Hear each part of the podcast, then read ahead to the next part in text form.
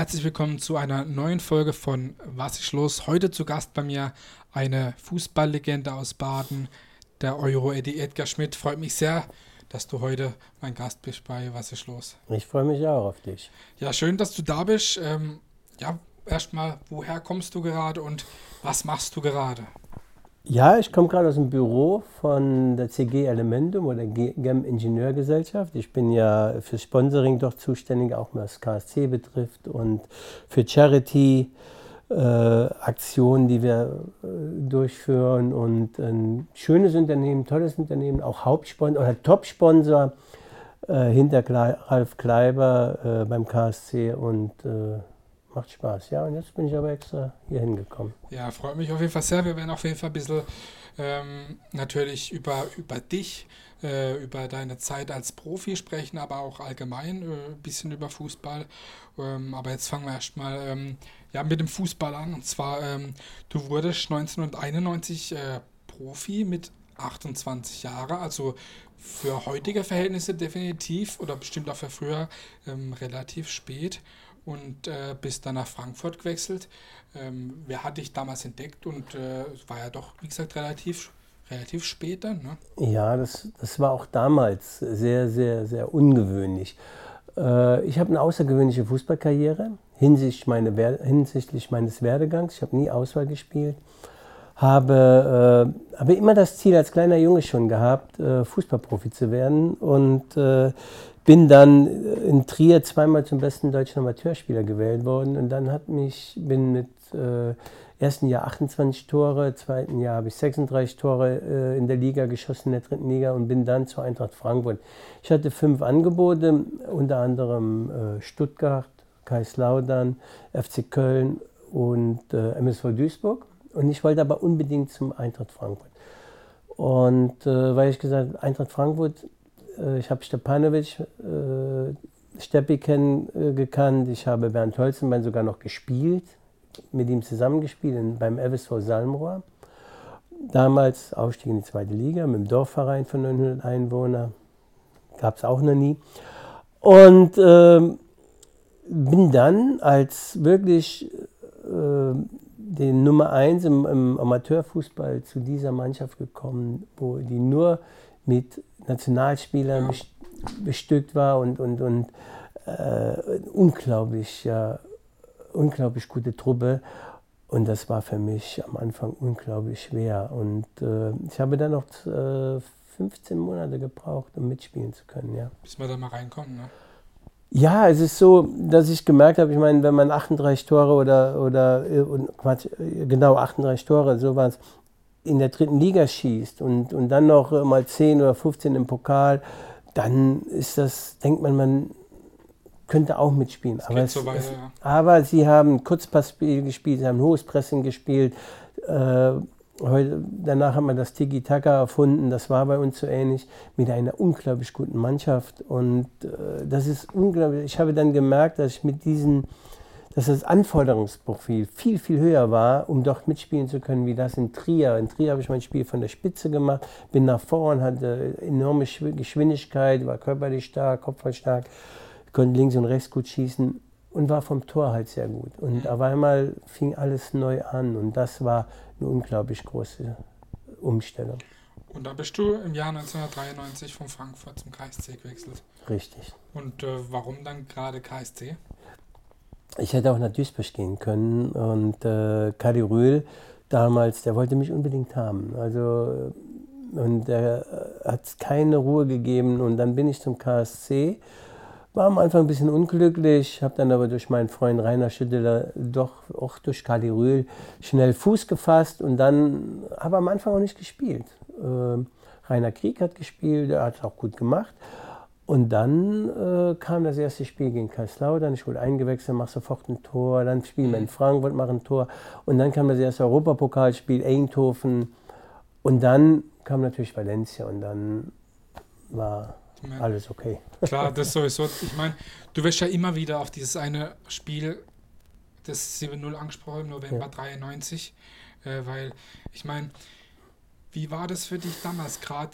Dieses Spiel, du hattest ja eine Woche davor dann noch einen, einen schwerer Autounfall, ne? Und ähm, wie ja, was geht da in einem vor? Ich meine, dann äh, passiert da einem was und dann eine Woche später spielt man und äh, macht gegen den spanischen Meister als, als ich sage jetzt mal, äh, als Underdog 7-0 und dann macht selber vier Tore. Wie, wie, ja, gefühlsmäßig, ähm, das ist ja eigentlich. Erstens, dieses Spiel muss man eigentlich anfangen in Valencia. Ne? Wir wurden ja vorgeführt und heute, wenn ich Wirtschaft, vor Wirtschaftsleuten, vor Führungskräften rede, dann sage ich auch, äh, Valencia hat damals das Projekt in Valencia nicht zu Ende geführt. In der 81. Minute, äh, der Winnie wollte mich auswechseln, Manni Bender hat es verhindert und bringt diese, diesen Freistoß rein und ich köpfe ihn zum 3-1 und wusste von dem an, Punkt an, jetzt sind wir dran. Sie haben es versäumt, uns äh, äh, zu vernichten, auch durch dank eines überragenden Oliver Kahns, muss man einfach sagen. Und äh, dann mache ich es 3-1 und irgendwann waren wir wieder drin. Und dann haben wir, fing für uns ab der 81 Minute das Rückspiel an. Und wir hatten zwei Wochen Zeit, äh, uns darauf vorzubereiten. Das ist so wie auch in der Wirtschaft, wenn man ein Ziel hat und man hat den, dieses große Event oder so, es bedarf immer einer Vorbereitung. Und wir hatten zwei Wochen Zeit, wir haben uns gepusht, wir haben, sind dann vor dem Spiel innerlich ruhig gewesen und äh, haben dann losgelegt. Und heute sagen wir, ja, am Anfang Glück gehabt und so. Die erste große Chance hatten wir. Mann, Mann überlegt auf, ich schiebe ihn so ein Stück am Pfosten vorbei. Und dann hatten die aber zwei, dreimal, wo Oliver Kahn äh, überragend hält. Und dann ging es los und dann sind sie innerlich zerbrochen. Wären die Einzelnen in Führung gegangen, wir hätten trotzdem gewonnen, weil wir so viel Kraft und so viel Power hatten, weil wir auch mental, ne? mentale Monster, wenn, wenn du einen Oliver Kahn drin stehen hast hinten, das muss man ganz einfach sagen, der so viel Kraft ausstrahlt, dann kannst du die nicht alleine lassen. Das ist einfach so. Das zieht eine ganze Mannschaft mit. Das fängt bei mir dann vorne an, das geht über alle, die mitspielen, über Wolle Rolf, der ja ebenfalls brutal äh, ein mentales Monster war. Slaven Bilic, Burger 3, wie sie alle hießen. Und gut, Burger hat ja leider nicht mitgespielt in dem Spiel, aber auch so war. Und dann gewinnst du 7-0. Und der Unfall hatte im Grunde genommen mit der Sache gar nichts zu tun. Das war, da wurden die wildesten Geschichten, da durften sogar Psychologen ran und mal Stellung beziehen. Okay. Ja, aber das war, hat gar keinen, das war. Okay. Ich meine, ähm, ich war bei dem Spiel, ich kann mich jetzt nicht genau daran erinnern, ich war da drei Jahre alt, aber mein Papa erzählt mir immer, dass ich da mit auf der Couch bin, als mhm. kleiner Bub. Ne? und äh, kennst natürlich auch von Erzählungen und äh, natürlich auf, auf äh, YouTube schaut man das natürlich immer mal wieder an, auch den Zusammenschnitt und ähm, wenn man eigentlich von klein auf KSC-Fan ist, dann kriegt man heute noch, ich weiß nicht, wie es bei dir ist, wahrscheinlich auch so, wenn man das anguckt, dann kriegt man trotzdem immer noch Gänsehaut und gerade wenn da eigentlich äh, der Jörg Dahlmann kommentiert, wenn er eh immer KSC-Spiele kommentiert, so, äh, ja, kriegt man trotzdem äh, immer irgendwie ein bisschen Gänsehaut, gerade bei dem Video. Und ich glaube auch durch ihn hast du ja auch den, den Spitznamen Euro-Eddy oder, oder wo kommt das der genau her? Äh, ich glaube, der Jörg hat ihn nicht äh, wir lassen es mal beim Jörg, aber ich glaube, es war nicht von ihm. Ich weiß okay. gar nicht, wo er herkam. Er war mal da. Ähm, Fakt ist, dass eigentlich keiner zu mir Eddie gesagt. Ne? Also entweder bin ich der Edgar oder die alten Spieler, die Jungs, die sagen oftmals Euro zu mir. Okay. Ähm, aber das ist auch egal. Ähm, ich werde sehr oft gefragt, wie ich mich gefühlt habe. Ne? Und ich kann das so sagen und das äh, war dann so, man macht einen Job, man fängt an, man ist fokussiert, man überlegt schon in der Kabine, ist man so wie ein Formel-1-Fahrer, man geht Im durch. Tunnel. Ja, im Tunnel oder wie man es nennen will und, und äh, ist strategisch am Denken, man versucht äh, das Spiel strategisch aufzubauen, wie es geht. Wenn man weiß, man muss enorm viel investieren, das haben wir dann auch an dem Tag gemacht. Ähm, oder man stellt sich auch darauf ein, dass man Rückschläge erwacht, dass Rückschläge kommen können, die dann leider, äh, die dann Gott sei Dank nicht kamen. Mhm. Und der Fan draußen, der weiß nach dem 1-0, dass wir gewinnen. Der dreht durch. Also, und man kriegt das so äh, latent mit, sage ich jetzt mal. Man freut sich, man sieht. Aber so richtig wahrgenommen hat, haben wir, ich habe erst gedacht, ich hätte das für mich exklusiv gehabt, aber das haben alle dann gesagt. Mhm nach dem 6-0, wo wir dann viele Mal rund geguckt haben, gesagt, boah, was ist denn hier los? Das, ist, äh, das war eine Stimmung, glaube ich, die ich vorher und nachher eigentlich nie mehr erlebt habe. So extrem. Hast du noch Kontakt zu äh, manchen Spielern oder auch zum Trainer zum Zu Winnie? vielen, zu vielen Spielern. Ich habe äh, Winnie vor kurzem getroffen, ich habe mit Rainer Schüttel, das ist ein sehr guter Freund von mir, ähm, eben noch telefoniert sogar. Okay. Er ist in meiner nächsten Talksendung bei Baden TV, äh, wo wir ja auch mit CG Elementum und Gam Ingenieurgesellschaft Sponsor sind. Mhm. Äh, ist er mein Gast. Und äh, ja, und da freue ich mich drauf. Okay. Äh, Manni Bender habe ich noch, Dirk Schuster, Icke Hessler. Ja. Aber es ist nicht so, wir sind ja irgendwo Berufskollegen gewesen. Äh, Wir freuen uns, man sieht diese, dieses, dass das was Besonderes ist, wenn wir uns sehen. Mhm. Das ist schon so. Okay. Ja, und dann äh, nach, dem, ähm, nach dem Spiel und nach deiner Hochzeit 1993, wie ging es dann mit deiner Karriere weiter nach, dem- nach dem KSC, sage ich jetzt mal?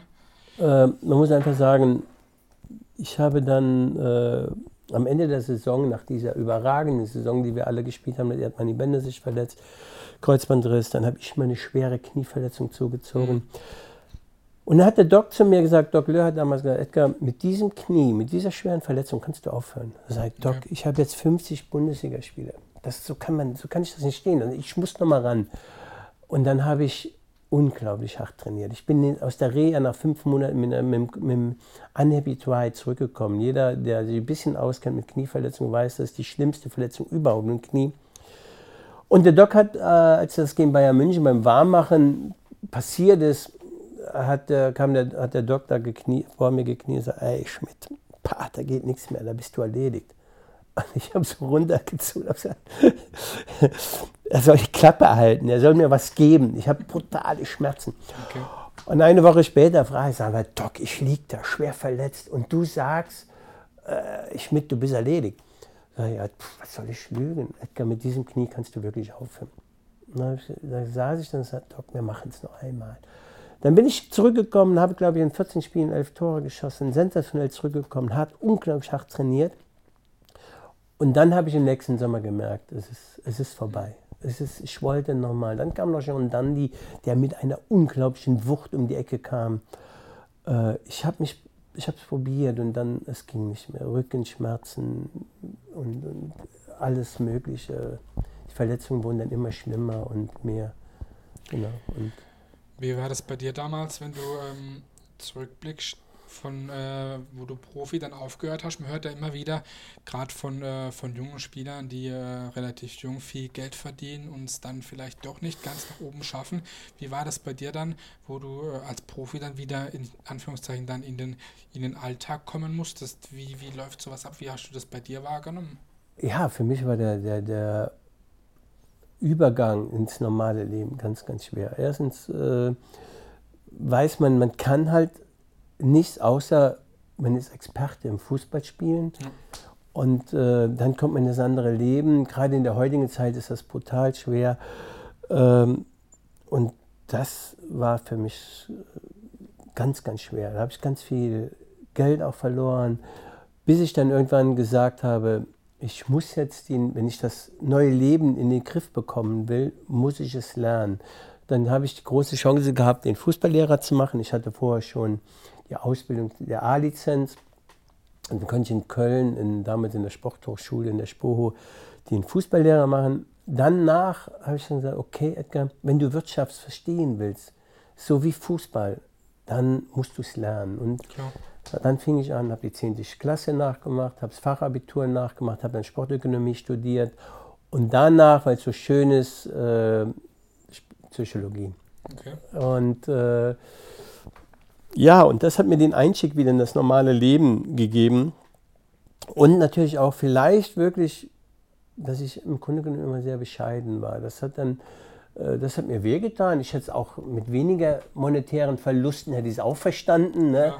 Aber das ist dann halt so gekommen und irgendwann äh, war der Schaden relativ groß und für mich hieß es dann, ja, nochmal neu anfangen. Wie sieht der heutige Alltag des Edgar Schmitz aus? Ich bin Repräsentant für ein äh, für die Tote Lotto Rheinland-Pfalz, was ein toller Job ist. Da geht es um Benefits. Mhm. Das, was auch äh, bei der CG Elementum sehr oft, Christoph Kröner zum Beispiel, der sich sehr um benachteiligte Kinder kümmert, Charity-Bereiche, Sponsoring, das mache ich sehr gerne. Klar, ich bin mit dem Fußball, da bin ich absoluter Experte. Klar. Ich weiß auch, äh, äh, gerade für Vereine wie den KSC könnte ich viel Input geben. Und das macht mir unglaublich Spaß. Ich bin dann noch für Graf Hartenberg zuständig, als, äh, äh, auch äh, für, als Markenbotschafter, mhm. Entschuldigung, als Markenbotschafter. Und äh, ja, und dann halte ich halt Vorträge, was im Moment natürlich ein bisschen schwierig ist, mhm. aber da müssen wir alle durch. Natürlich, klar. Genau. Du warst auch als Trainer aktiv äh, beim VfR Aalen oder in Uerdingen. Hast du auch mal Lust, wieder irgendwie einen Trainerposten zu übernehmen, wenn es sich anbietet, oder? Boah, da müsste es schon gut sein. Ich, liebe, ich, ich liebe auch den Trainerjob. Ne? Es war damals so, meine Frau ist nach Aalen gekommen, die, war, die hat in Hamburg gelebt, ich war in Aalen und habe dann auch überlegt, äh, willst du nochmal der Reisende sein? Willst du nochmal, und ich sage es da ganz ehrlich, es gibt so viele Leute, die im Fußball mitreden, die einfach zu wenig Ahnung von haben, die auch keine ja. Geduld haben. Sie, Fußball ist ja so populär, weil jeder es versteht. Das Spiel ist relativ einfach und dann denkt auch jeder, gerade wenn Alpha-Tiere, Unternehmer in den Fußball reinkommen, dann sind sie es gewohnt zu sagen, wie es geht. In ihrem Geschäft sowieso. Aber sie haben für ihr Geschäft eine Intuition und das haben sie für den Fußball nicht. Sie kennen sich einfach in dieser Branche nicht aus. Die meisten Menschen wissen so gar nicht, sie denken, da sind elf Spieler, die spielen ein bisschen Fußball. Das nein, das sind absolute Experten. Und je höher es geht, umso größere Experten sind es. Äh, Fußballprofis sind zum Beispiel. Gehört viel mehr wie Fitness dazu. Hochintelligent. Fußballer sind hochintelligent. Gerade auf ganz, ganz hohem Niveau. Das glaubt zwar keiner, aber das hat was mit Wahrnehmung zu tun. Wahrnehmung ist eine Sache des Intellekts. Und äh, das kommt nur nicht immer so rüber, weil sie im Bereich Bildung nicht so, äh, so viel mitbekommen haben. Einfach weil sie in diesem kleinen Korridor sich bewegen. Das heißt Fußball. So, und dann kommen die Leute, diese Alpha-Tiere von außen und werfen im Fußball alle ihre Prinzipien über Bord und wundern sich dann, das dass, es nicht klar, dass es nicht funktioniert. Und das ist das Problem. Und ich sage immer, wenn Funktionäre in den Fußball gehen, schau dir das an, entscheide nicht sofort, geh viel in den Wald, überlege ein bisschen, mhm. also im Wald überlegen mhm. und, und frage Experten. Mhm. Ich meine, der Fußball hat sich ja trotzdem auch in den letzten Jahren auch äh, viel verändert, gerade ich ja. sage jetzt mal äh, mit dem ganzen Medium Internet und den sozialen ja. Medien, ne, da werden auch die, ich sage mal, die Fußballprofis ganz anders angesehen, schon fast wie, wie Götter und die sind trotzdem ein bisschen ähm, für alle ein bisschen erlebbarer, auch vielleicht durch die sozialen Medien. Ne? Ja klar. Was hat auch Vorteile und aber auch hat Nachteile. viele Vorteile, hat auch viele Nachteile, aber diesen hellen Status, den gibt es kaum noch. Es gibt, also wenn ich sehe, in den 70er, 80er Jahren hat man alle Fußballer gekannt. Heute ist die Fluktuation unglaublich hoch. Die Jungs kommen sehr früh rein äh, und es wird nur noch konsumiert. Und das ist das Problem des Fußballs. Es geht nur noch um, es geht um sehr, sehr viel Geld und es wird immer mehr gespielt. Und immer, wenn ich sehe, Kloppo sagt es ja auch in England, da wird es ja noch mehr gespielt. Äh, da brauchen wir nicht zu wundern, dass die Spieler sind mit 28, 29, 30. Jetzt hat äh, Schürle aufgehört. Ich glaube, wer hat noch aufgehört? Äh, auch ein Nationalspieler, Hövedes. Ja, genau. Ja, genau, hat aufgehört. Und das kommt nicht von ungefähr. Die sind in zehn Jahren sind die Spieler erledigt. Mhm. Ne? Sowohl wahrscheinlich körperlich als auch mental, ne? Mental, körperlich, mit allem. Weil wenn man auf diesem ganz, ganz hohen Niveau spielt, dann ist das so, zumindest war das bei mir so oder auch bei Oliver Kahn, man spielt Tag und Nacht Fußball. Es ist nicht so, es ist ein Beruf. Und wenn man den nicht als Beruf, weil das den Job nicht als Beruf begreift, kann man da oben nicht spielen, weil man muss, ich habe eben von Veränderungsprozessen gesprochen, man muss permanent die, diesen ver veränderbar sein. Man muss, wenn ich nur rechts vorbeigehe, dann weiß das am dritten Spieltag, weiß das jeder. Also muss ich, ich muss flexibel sein, ich muss beweglich sein, geistig und körperlich. Und das ist das Große. Und wenn man heute den modernen Fußball sieht, wie gut die ausgebildet sind, Und, und wenn man auf ganz hohem Niveau schaut, das ist schon, das ist Kunst. Ja. Du hast ja schon angesprochen mit der vielen Zeit und ähm, Fußball als Beruf oder Berufung schon fast. Ähm, wie ist es bei dir? Ich meine, du hast ja dann auch sehr viel Fußball gespielt oder lang und hattest dann auch nur, sag mal, Fußball im Kopf. Was gibt es denn irgendwie Hobbys, die du noch hast oder die du derzeit hast? Oder was machst du neben dem Fußballgeschäft? Eins müssen wir ja mal sagen, ich war ja kein leidenschaftlicher Fußballer, ich war besessen. Ich war, ich wollte da oben hin. Also als wir in Frankfurt, in Rostock kein deutscher Meister geworden sind, ich schieße gegen den Pfosten wenn der reingeht, sind wir deutscher Meister. Alle waren traurig, auch ich war traurig. Ich wäre, auch obwohl ich kein Stammspieler war, wäre ich auch gern deutscher Meister geworden. Wäre schön gewesen. Aber ich wusste, es kommt noch mal was. Mhm. Und ich, ich habe es gewusst. Und, und äh, dann kam ja dieses, diese unglaubliche Europapokalserie. Und das war so mein, mein Ding. Und, und klar, mit einer wundervollen Mannschaft und, und äh, wundervollen Spielern, ne, wenn ich sehe, wer alles dabei war. Und, und auch nicht nur die, die gespielt haben, sondern auch die, die teilweise hinten dran saßen. Was für tolle Fußballer wir in Karlsruhe hatten. Äh, das ist natürlich unvergessen. Und jetzt habe ich deine Frage vergessen. Was du schon schon hobbymäßig machst? Äh, sehr wenig so. Wie gesagt, ich habe ja dann in den letzten Jahren sehr viel studiert mhm. und habe mich weitergebildet. Das mache ich sehr gerne. Ist ja auch sozusagen was, äh, was man auch gerne macht, ja. Ja, äh, es ist natürlich immer, ich habe schon immer gern gelesen. Mhm. Das war auch vielen in der Fußballszene sehr suspekt. Ich habe schon immer viel gelesen und jetzt muss ich Fachliteratur lesen. Ich muss Fachliteratur äh, ich muss schreiben, ich muss Aufgaben lösen. Das ist schon ein bisschen anstrengender als, als äh, schöne Belletristik zu lesen. Mhm. Oder ja. Belletristik ist ja die schöne Literatur. Ja. Ähm, beim, jetzt kommen wir mal wieder zum KSC. Und zwar ähm, hat sich aus deiner Sicht ähm, mit der neuen Präsidentschaftswahl was verbessert? Bisher schon? Ich hätte mir, sagen wir mal, was das Sportliche äh, anbelangt, so für mich persönlich, äh, vielleicht mehrere Veränderungen gern gehabt. Aber das ist meine subjektive Wahrnehmung und subjektive Meinung. Äh, ich glaube schon, die Außendarstellung ist sehr, sehr gut. Ähm, es ist eine ganz, ganz schwierige Zeit für den KSC. Man muss sagen, Corona gibt noch den Rest. Aber es gibt auch viele Chancen, die man wahrnehmen kann. Und ich hoffe, dass der KSC das macht. Sie haben jetzt eine kleine Serie gestartet, sie spielen gut. Christian Eichner hat äh, schon, der weiß, was er will. Und, und er hat einen guten Plan, auch einen Plan, der zum KSC passt. Und am Anfang der Saison habe ich gesagt, das ist Kinderfußball, aber der richtige Weg. Mhm. Und man hat das Gefühl, dass der KSC im Profibereich jeden Tag erwachsener wird. Okay. Es wird besser, es ist, sie spielen mutiger, sie spielen auch schöner. Also das ist schon der Verdienst des Trainerteams, äh, das muss man ganz klar so sagen. Ähm, ansonsten bin ich einer, der nicht nur das schöne Spiel, klar, der das schöne Spiel liebt. Also ich mag, man kann mal einen dreckiger Sieg mitnehmen, aber ich mag einfach das schöne Spiel, weil der, der normale Zuschauer geht eine Woche lang arbeiten und dann will er samstags äh, äh, Fußball sehen, schönes Spiel oder zumindest mal was erleben. Äh, Highlights auch, auch. Auch wir haben nicht immer gut gespielt. Ne? Aber bei uns war es dann wirklich oft so, dass die Leute gesagt haben, okay, heute war es echt schlecht, aber nächste Woche kommen wir wieder, dann ist es wieder gut.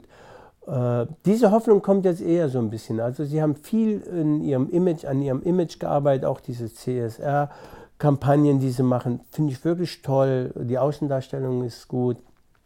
Äh, ich glaube, dass es noch Veränderungen bedarf, aber das ist meine Meinung im sportlichen Bereich. Die müsste man anschauen. Da ist ja jetzt der Beirat, äh, Sportbeirat, mit, auch mit, mit vier guten Jungs, sage ich jetzt mal. Ne? Es ist ganz klasse, dass Rolf Dom sich dazu bekannt hat. Äh, der hätte auch beleidigt sein können und hätte gesagt, ich mache das nicht. Äh, ne? Hat einen guten Wahlkampf gemacht, tollen Wahlkampf. Ich fand es ein bisschen schade, dass er äh, von den Stimmen her so wenig bekam. Das war sehr, sehr schade. Aber ein toller Mann, finde ich klasse, ja, dass er dabei ist. Ja, auf jeden Fall. Ähm, wo siehst du den KSC in fünf Jahren oder wo wünschst du ihn dir? Ich meine, wir sind ja auf einem guten Weg. Das Stadion wird jetzt bald fertig. Ähm, ja, infrastrukturell wächst was zusammen. Ja, Das ist ganz schwer zu sagen. kann man nicht, kann man nicht sagen, aber Kann man, also die wünschen sich alle Bundesliga. Natürlich. Ich sage, so wird es noch nicht klappen. Man muss äh, diese sportlichen Wendungen, die ich da äh, eben erwähnt habe, glaube ich, muss man angehen. Und dann, glaube ich, ein Konzept steht immer, ein guter Plan, ein richtiges, gutes Konzept, was durchgeführt wird, das umgesetzt wird, steht immer über ein paar Siegen. Und das ist das Schlimme im Fußball. Man siegt und das rechtfertigt alles dann ist wieder Welt in Ordnung. Ne? dann ist die Welt in Ordnung. Das ist mir zu einfach. Und ich glaube einfach, äh, dass der KSC sich da viele Gedanken machen muss, sich verbessern muss. Was macht man mit der U23? Wie versucht man, Jugendspieler hochzubekommen, in den Kader den Übergang zu schaffen? Wie stellt man den Kader auf, hierarchisch gesehen jetzt, äh, um, damit die jungen Spieler wachsen können und damit auch Geld zu verdienen? Das muss man ganz klar sagen. KSC kann nur Bundesliga spielen, wenn sie Geld verdienen, wenn sie schuldenfrei sind, wenn sie, äh, wenn sie wirklich nochmal äh, und die großen Umsätze sind fast nur mit Jugendspielern zu machen, die man, die man in den Profikader reinzieht. Und, und äh, dann kommt es natürlich auch aufs Verkaufen an. Klar, ne? natürlich. Ja, KSC hat immer gute Jugend gehabt. Also jeden gucken Fall. die Leute eher zum KSC als jetzt, äh, das meine ich jetzt nicht despektierlich, aber nach Sandhausen oder so. Ne? Das ist nicht schlimm. Die machen einen schon- riesen Job, um Gottes Willen. Äh, aber der KSC steht für Jugend. Schon immer, ja. Geschichte, ja, wer bei uns alles rauskam. ja Stani, Mehmet, Oliver Kahn. sowieso. Ne? Das war schon Oliver Kreuzer. Das hat schon großes Kino damals. Ja. Und hat den Verein gerettet. Das müsste nochmal passieren. Ja. Und das ist machbar. Ich meine, das ist ja in der, in der Neuzeit, sage ich jetzt mal, äh, der Hakan wurde auch bei uns, sage ich mal, größer. Lars Stinde, ne? da gibt es ja genug Beispiele. Und das gehört aber auch Demut, Fleiß, Bescheidenheit. Genau, all das gehört dazu. Und dann, aber der KSC hat sich auf vielen Seiten, auf vielen Ebenen gut verbessert. Macht Spaß. Was ist dein ähm, Lieblingsteam, generell international in der Bundesliga, neben dem KSC, sage ich jetzt mal? Bei mir war es halt so, ich wollte immer so gut werden wie Gerd Müller.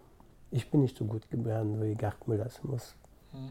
Aber ohne Gerd Müller wäre ich nicht so gut geworden, wie ich geworden bin. Und deswegen war Bayern München immer, auch heute noch, äh, und jetzt mit Oliver Kahn sowieso, man guckt dann noch mehr, man freut sich. Ähm, die sind einfach auch von, von den weichen Faktoren. Ne? Klar, es ist ein knallhartes Business, aber jetzt höre ich jetzt, äh, trotz Corona werden Provisionen an die Mitarbeiter ausgezahlt. Rummenigge hat vor kurzem mal gesagt, wir sind stolz auf unsere Mitarbeiter. Und äh, er könnte auch sagen, wenn, man, wenn er ein bisschen Größenwahnsinn wäre, könnte auch sagen, die Mitarbeiter sollen froh sein, bei uns zu arbeiten. Nein, das macht Bayern München nicht. Sie wissen, wissen was sie an den Mitarbeitern haben. Die, und sie partizipieren, alle Mitarbeiter partizipieren am Erfolg des FC Bayern München. Und das ist, führt jetzt äh, als großer äh, äh, oder starker Mann Oliver Kahn weiter. Und da bin ich stolz. Ich bin stolz, dass ich mit diesem Mann zusammengespielt habe, Mhm. dass ich ein Teil seiner Karriere bin, auch nur einen kleinen. Und ähm, dass er jetzt so eine wundervolle Karriere gemacht hat. Das ist ein Traum.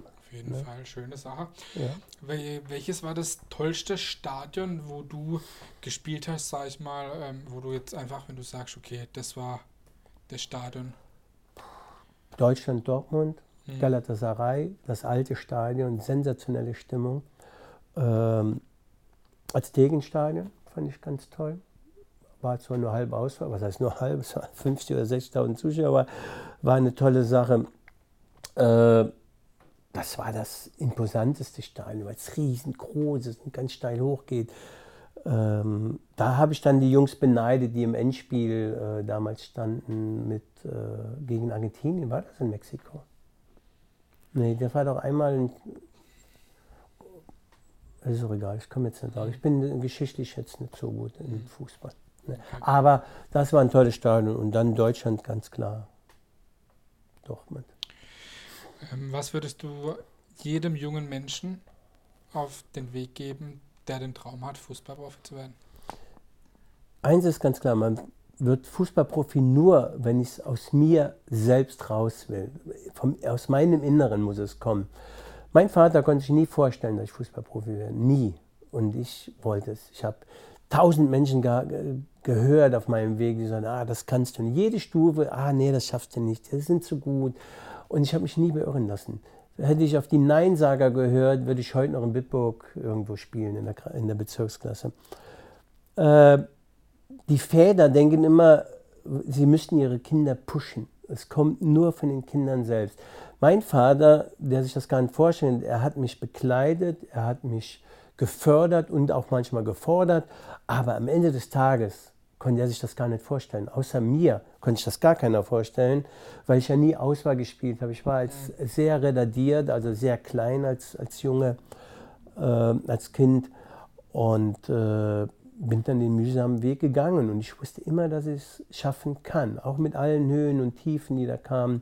Und das, glaube ich, ist der Erfolg der richtig guten großen Fußballer, dass es aus ihnen rauskommt kommt. Und ich konnte dann zum Beispiel auch, weil ich ja nie auf hohem Niveau gespielt hatte, bevor ich in die Bundesliga kam, diese kognitiven Prozesse äh, äh, umsetzen. Ich konnte mich verändern, ich konnte das Spiel ganz anders handeln. Ich habe es auch anders lernen müssen, mhm. wie jetzt die, die es von klein auf gelernt haben. Und das kann man auch an die Wirtschaft adaptieren oder, oder auch äh, transportieren. Äh, weil das ist mega spannend. Und wenn ich darüber erzähle, merke ich auch sehr oft, dass die gerade Führungskräfte sehr, äh, für die, für die ist das sehr spannend. Mhm. Oder auch das Verlieren. Die, heute ist ja in Deutschland, das Verlieren ist ja ein Stigma. Ne? Ähm, ich habe tausendmal verloren. Mhm. Aber das Erinnern tut man sich an die ganz großen Sachen. Ich wollte das ganz Große haben. Und das ist bei mir nicht anders wie oder bei Oliver Kahn oder ich komme immer wieder auf Oliver Kahn, weil halt wirklich ja, die Benchmark ist. Ähm, und, und, das ist bei vielen großen Spielern so. Mhm. Eine Frage, die ich immer zum Abschluss an jeden stelle: mhm. Was ist für dich Heimat? Heimat ist, boah, das ist eine schwere Frage. Ich fühle mich unglaublich wohl hier im Badener Land. Ich bin keiner, ich bin Eifelaner, Rheinländer. Ja. Ich wohne jetzt auf der Ostalb, ähm, wohne ganz zurückgezogen, wohne in tollen Ecken. Das finde ich als Heimat. Ich finde aber diese Menschen hier im Badener Land, das ist das, was mir am nächsten kommt. Mhm. Sie sind warmherzig meiner Meinung nach, sie sind offen, sie sind oft gut, auch durchs Klima, wahrscheinlich gut gelaunt. Ja. Ähm, ich, das ist, also ich fühle mich wirklich hier sehr, sehr wohl. Ich sage auch immer, das hat auch Bürgermeister Frank Mentorp schon mal gesagt, ich fühle mich auch so als Markenbotschafter für die Stadt Karlsruhe. Ich liebe diese Stadt. Es ist eine tolle Stadt, tolle Menschen und natürlich auch geprägt für mich äh, durch diese Erfolge äh, hat sich das auch bei mir manifestiert, sage ich jetzt mal so. Okay, schön. Mhm. Es war Edgar Schmidt. Vielen Dank, dass du unser Gast heute warst. War sehr interessant. Auch eine richtig große Ehre für mich als KSC-Fan. Gern geschehen. Was ist los mit Edgar Schmidt?